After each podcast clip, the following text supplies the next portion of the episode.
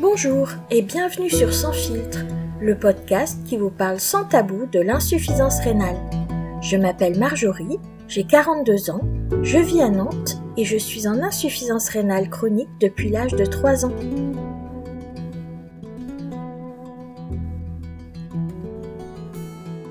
Aujourd'hui, nous recevons à nouveau Stanislas Trolonge, diététicien à l'ORA d'Aquitaine, à proximité de Bordeaux, et nouveau président de l'Association nationale des diététiciens en néphrologie, pour discuter ensemble de l'alimentation dans le cadre de l'insuffisance rénale et vous permettre de vous informer ou de découvrir le rôle essentiel de la diététique dans cette maladie chronique. Comme chaque cas est particulier, il ne s'agit pas de prodiguer des conseils, mais plutôt d'expliquer les grandes lignes du suivi alimentaire à deux moments clés de l'insuffisance rénale. Aujourd'hui, nous nous intéresserons à l'alimentation en dialyse, qui est un point essentiel et parfois très difficile à comprendre pour les patients. Entre restriction et plaisir, comment s'y retrouver?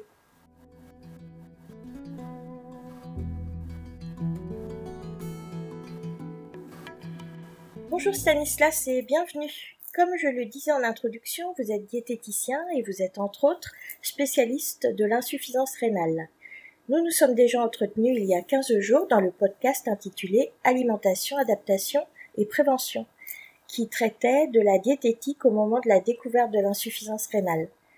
Aujourd'hui, nous allons discuter ensemble de la nutrition en dialyse, et c'est quelque chose que vous maîtrisez puisque vous êtes notamment diététicien à l'Aura d'Aquitaine, qui suit des patients hémodialysés en centre et à domicile. Dans les grandes lignes, pouvez-vous nous expliquer en quoi le régime alimentaire des dialysés est spécifique? L'alimentation thérapeutique euh, recommandée en hémodialyse a deux objectifs. Euh, maintenir un état nutritionnel satisfaisant, c'est-à-dire un, bon état de forme, et pour cela, il est conseillé de consommer suffisamment de protéines et de calories au quotidien pour compenser les besoins énergétiques qui sont augmentés du fait de la dialyse. Et le second objectif est la prévention de certaines complications en hémodialyse et notamment euh, lorsque la diurèse baisse, c'est-à-dire le volume des urines diminue, euh, il peut se manifester un excès de potassium, de phosphate dans le sang. Ils ne sont pas uniquement dépendants de l'alimentation, euh, mais des recommandations de choix d'aliments, de portions et de fréquences sont alors proposées. Et puis il y a la gestion des prises de poids entre les séances de dialyse. pour cela, nous sommes amenés avec les patients à contrôler la consommation de boissons et aussi de sel. D'accord. Comment l'annonce euh, de ces changements alimentaires est vécue par les patients? Alors, les vécus sont différents et je dirais fonction un peu du dépistage de la maladie, du contexte de mise en dialyse. Euh, lorsque la dialyse est mise en place en urgence, c'est la surprise. Euh, si la maladie rénale est déjà peu connue, aborder les aliments au travers du potassium ou des phosphates l'est encore moins. nous parlons ainsi des aliments sous un angle différent, des connaissances générales de la population globales euh, qui sont euh, habituellement orientées vers le sucre, les graisses et les calories. le sujet du sel est mieux compris, parfois déjà mis en place. le contrôle des boissons est plus difficile globalement et nécessite un, un temps d'adaptation. et pour cela, nous mettons en place pour chaque patient des ateliers collectifs, des temps individuels aussi, pour échanger sur ces recommandations, les adapter au mieux en fonction des patients pour une meilleure prévention et une gestion au quotidien. Oui, comme on le disait la dernière fois, c'est que l'insuffisance rénale est quelque chose de pas du tout connu dans la population générale. Donc, euh, à chaque fois que c'est une découverte, il y a enfin, tout un cataclysme autour de, ces nouvelles données euh, voilà, dont on les informe. Euh, donc, je suis personnellement de retour en dialyse depuis 4 ans. Et après 12 années de greffe, j'avoue avoir été surprise des nouvelles recommandations faites aux dialysés. il me semble qu'il y a eu une évolution et que désormais on est beaucoup moins dans l'interdiction que dans euh, le raisonnable. Avez-vous vous aussi vu cette évolution? Euh, Oui, j'ai été surpris euh, à mon arrivée dans le métier il y a 14 ans par ces vécus négatifs, ces exclusions d'aliments, les listes d'interdits qui étaient souvent données notamment par des soignants non diététiciens. Donc entre diététiciens, nous avons œuvré pour faire évoluer ces conseils et montrer que ce soit aux patients mais aussi à nos collègues qu'aucun interdit n'était euh, finalement légitime et que tout aliment euh, peut être conseillé à des quantités et des fréquences de consommation qui sont adaptées. D'accord. C'est vrai que les aliments interdits, enfin moi c'est quelque chose que j'ai connu dès l'enfance. Et voilà, je me rends compte qu'on a le droit de s'autoriser. C'est quelque chose de très nouveau. Et, et surtout que oui, on peut se permettre des petites quantités. Après, je pense que pour les pour les personnes en dialyse et qui sont nouveaux dans ce système-là de pensée, euh, c'est aussi compliqué de s'adapter à euh, des petites quantités par-ci par-là. Euh, c'est vraiment une mécanique de l'esprit à mettre en place. Parce que moi-même, euh, en fait, étant tombée malade très très jeune, je suis dans un carcan de pensée dont j'arrive pas à me sortir. Euh, les bananes, c'est une horreur. le chocolat aussi. voilà, je suis vraiment dans l'exclusion des des aliments. Mais après, voilà, j'essaye d'évoluer et de, de m'autoriser. Euh... Mais voilà, je pense qu'il faut vraiment s'adapter à, à, chaque patient et à son vécu. C'est très important. À ce sujet, avez-vous des astuces ou des conseils euh, pour pouvoir allier plaisir et régime? Régime, euh, entre guillemets, que je sais que c'est un terme que vous utilisez plus. Euh, enfin, on va dire plaisir et alimentation adaptée. En, en effet, on parle effectivement plus d'alimentation thérapeutique le régime étant trop connoté euh, restriction euh, avec objectif de perte de poids. Euh, alors sur le sujet du plaisir, le plaisir est, quelque chose d'assez individuel. il est fonction de chacun selon leurs habitudes alimentaires. mais globalement, lorsque les patients ont compris les enjeux de l'alimentation, euh, qu'elle soit adaptée et qu'ils réinvestissent globalement leur cuisine, les ressentis sont plutôt positifs. Euh, tout se joue dans l'acceptation du changement, pas tant dans les recettes ou, des astuces, forcément. Euh, bien entendu, notre formation de diététicien nous, nous permet de conseiller les aliments euh, sur l'utilisation euh, aussi d'autres exhausteurs de goût que le sel, comme les épices ou les herbes, ou encore sur des idées d'association de menus, notamment avec pour objectif d'apporter de la variété d'alimentation et ainsi générer un sentiment de, de, de plaisir à, à manger tous les jours. Oui, c'est enfin notre discussion au bon moment parce que je lisais justement euh, sur un, groupe Facebook euh, quelqu'un euh, qui disait je suis en dialyse depuis un an, mes résultats sont pas bons, de faux sport, j'arrive pas à manger moins salé et qui était vraiment en détresse. Alors forcément je lui ai conseillé d'écouter le podcast, mais je lui ai aussi voilà, conseillé de prendre du temps, qu'on ne pouvait pas changer du jour au lendemain son alimentation, mais que petit à petit, par, euh, par des améliorations, elle arriverait aussi à trouver des améliorations dans ses résultats sanguins et dans son vécu euh, vis-à-vis de la maladie. Donc comme je le disais, euh, j'ai été soumise très jeune à des restrictions alimentaires, puisque dans les années 80, c'était c'était comme ça qu'on fonctionnait. et j'ai personnellement donc développé des phobies alimentaires que j'ai gardées même en étant greffée, par exemple les bananes, entre autres, bananes pour lesquelles j'ai une phobie, euh, ainsi que les noix, enfin en fait différents aliments comme ça qui sont restés pour moi euh, les aliments euh, à bannir. Voilà, est-ce que c'est quelque chose que vous avez déjà rencontré de courant? Est-ce que voilà ce que je vis peut être utile à d'autres patients, notamment par le podcast?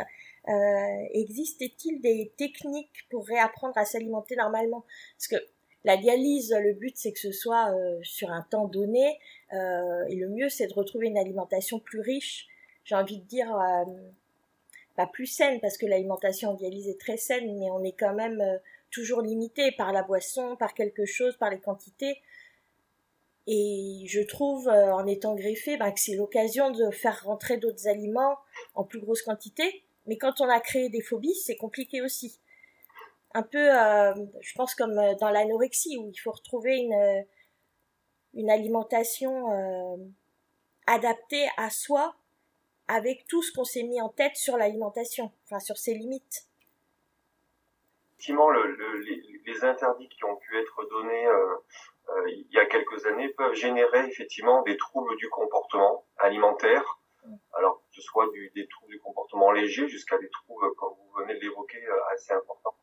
Euh, et c'est euh, déjà une des raisons pour lesquelles on, ne distribue plus ce genre de, recommandations très restrictives de suppression des aliments.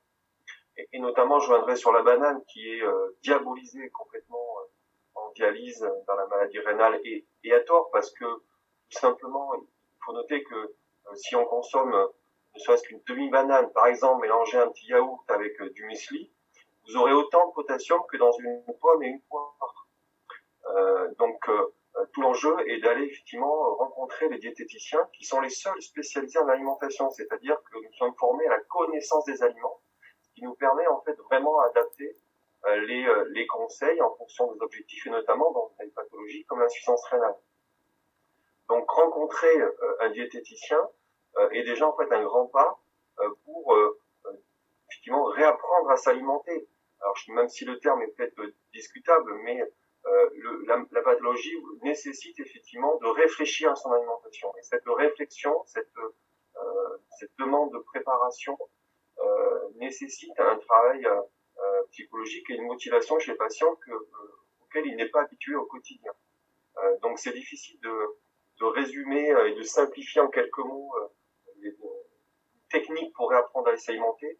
Euh, je, je revendique encore hein, l'intérêt de rencontrer les diététiciens qui euh, auront le temps, qui auront la mission et euh, les compétences pour trouver le bon consensus entre les objectifs à la fois liés à la prévention des complications dans la maladie, mais aussi aux habitudes déjà ancrées des patients.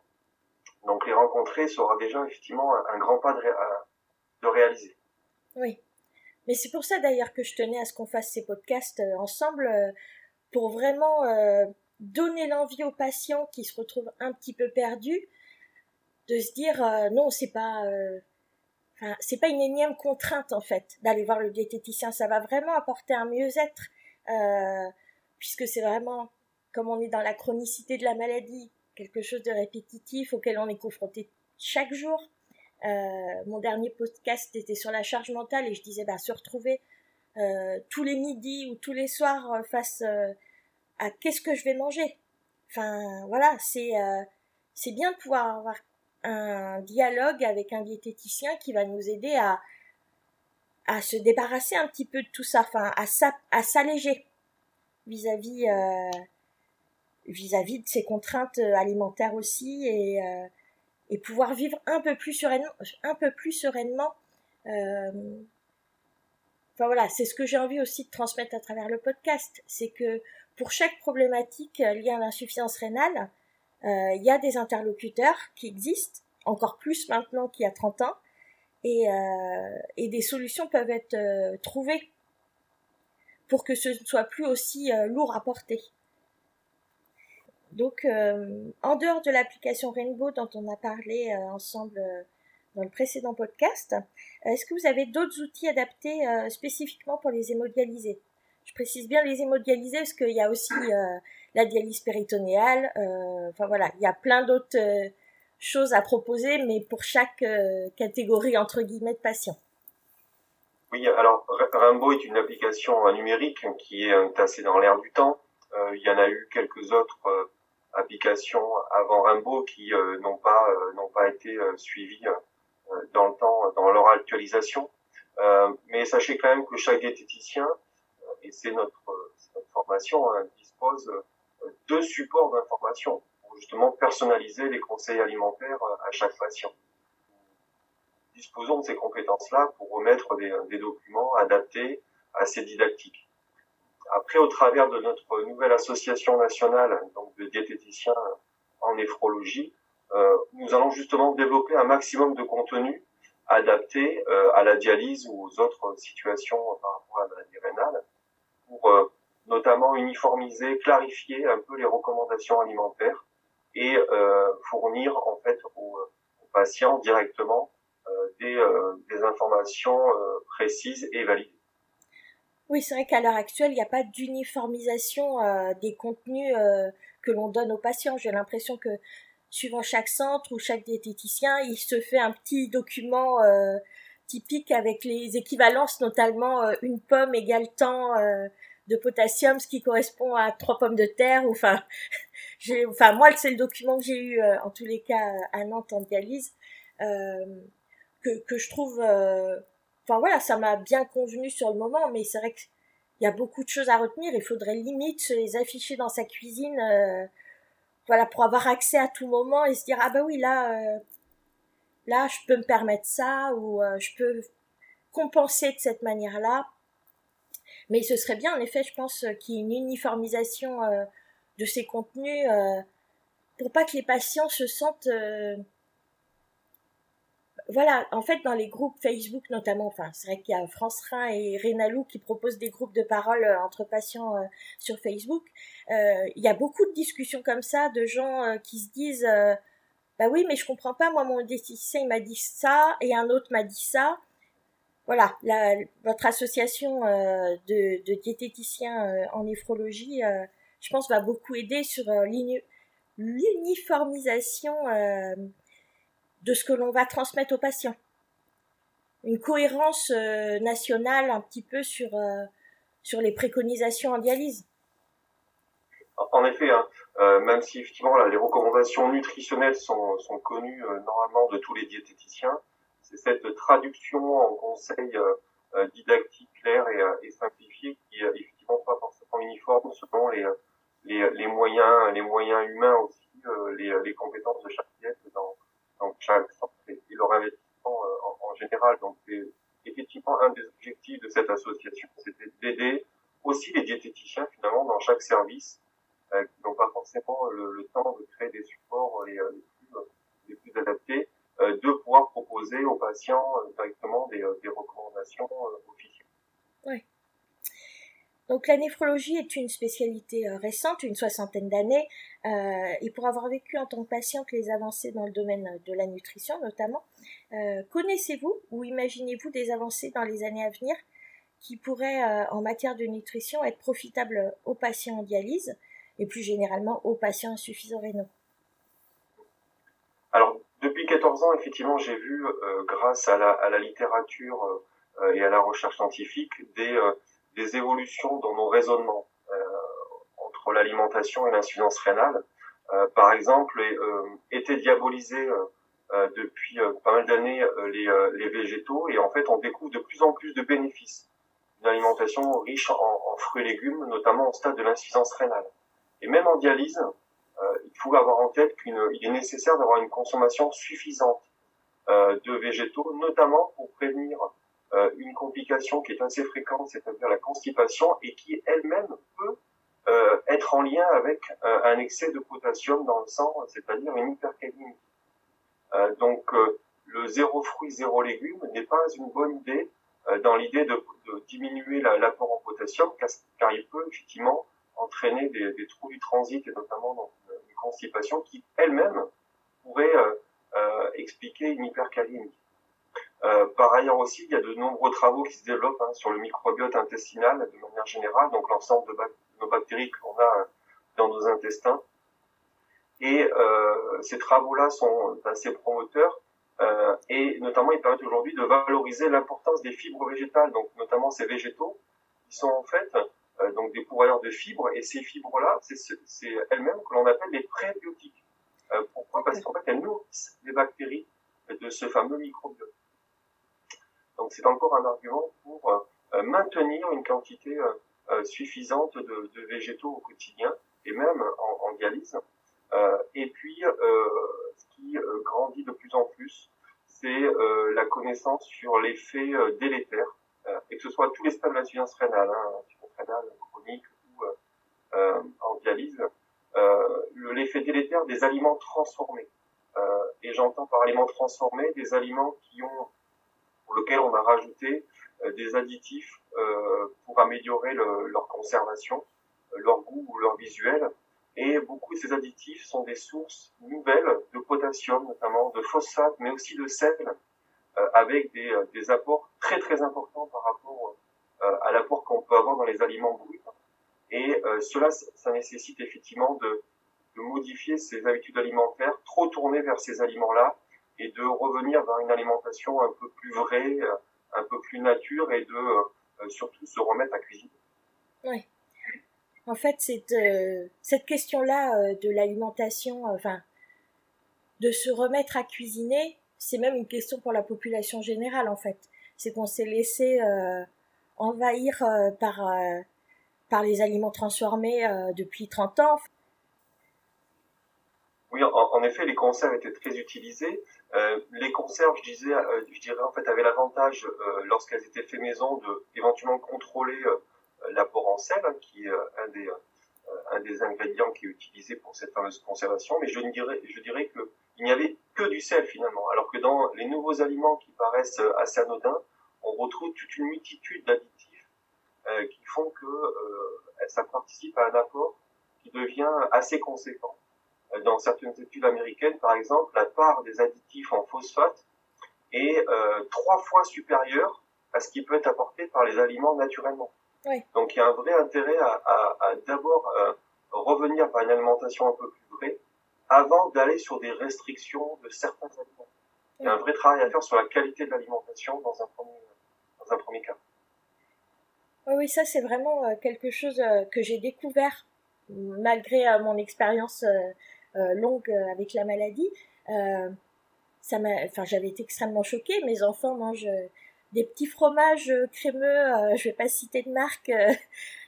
moi, je me disais, je peux me permettre un petit fromage. Enfin, de temps en temps, j'ai découvert qu'en fait, c'était très très riche en phosphate et, et que c'était catastrophique pour. alors que je fais tout le temps très attention et je me suis laissée avoir sur un petit truc qui me paraissait totalement anodin, puisque donné aux enfants.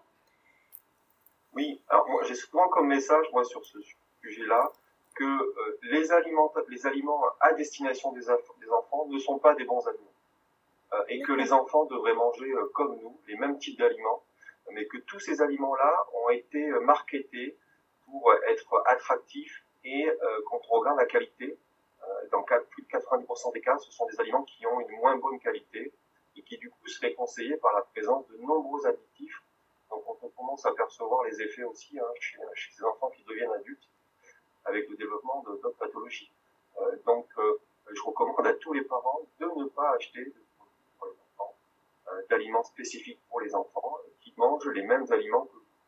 Oui. Et ça se passera bien. Oui, la qualité nutritionnelle sera au rendez-vous en tous les cas. En tout cas, elle sera meilleure. Oui. Euh, D'autant plus que les recommandations ont évolué récemment, donc euh, euh, nous commençons à nous, spécialiser. Euh, L'association qui est, qui, est, en train de naître et se développer, qui, je l'espère, permettra d'offrir un, un, un, une information conséquente, suffisante et, enfin éclairée pour les patients français et puis, on a évoqué effectivement la dialyse, l'hémodialyse notamment. Euh, alors, ça pourrait, on pourrait aborder d'autres sujets au niveau de l'alimentation. Par exemple, lorsqu'on est, on a été transplanté, lorsqu'on est transplanté. Oui. puisque ça, ça, il y, a des, il y a des spécificités également aussi au niveau alimentaire. Merci encore. Avec plaisir. Et puis bonne journée à vous et à bientôt. Merci, au revoir. Merci encore Stanislas d'avoir accepté de participer à ces deux podcasts sur la nutrition et l'insuffisance rénale. Votre expertise, j'en suis sûre, aura été riche d'enseignements pour les auditeurs. C'était Marjorie pour Sans filtre. Je vous rappelle que les deux podcasts concernant la diététique en compagnie de notre invité Stanislas Trelonge sont également disponibles sur toutes les plateformes de podcast, sur le site internet www.sanggfiltres.com en version audio ou écrite. Je vous retrouve pour un prochain podcast lundi 27 avril. D'ici là, suivez-nous sur Facebook où un fil de discussion sera ouvert sur le thème de l'alimentation en dialyse. Si l'épisode d'aujourd'hui vous a plu, merci à vous d'en parler autour de vous et de le partager sur les réseaux sociaux. Merci à vous pour votre écoute et votre confiance. À très bientôt.